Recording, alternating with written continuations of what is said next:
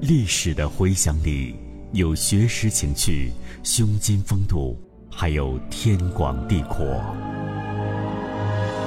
经典的故事中有家国之远、江山之远，更有永恒之意。小清泉学国学。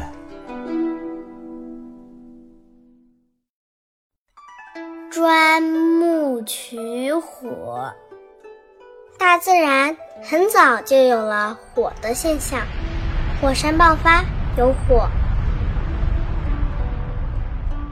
打雷闪电的时候，树林也会起火。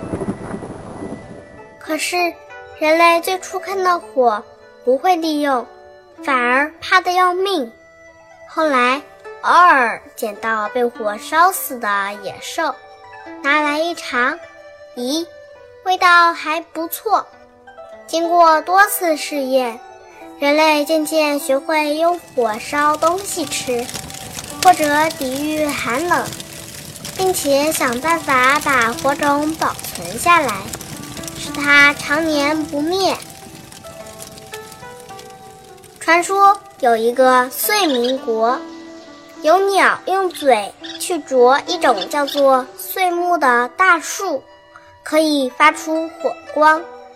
有位圣人从中受到启发，于是就折下碎木的树枝，在另一块硬木头上使劲地钻，通过摩擦取火。后来人们把这位圣人称为燧人氏。时的人们经常捕食野兽，当击打野兽的石块与山石相碰时，往往产生火花。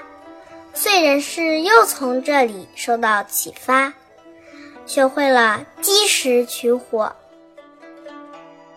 人工取火是一个了不起的发明，从此。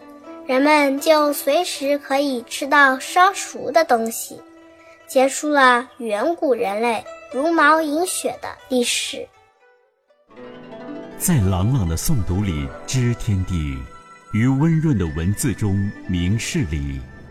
更多精彩，敬请关注公众号“小金泉学国学”。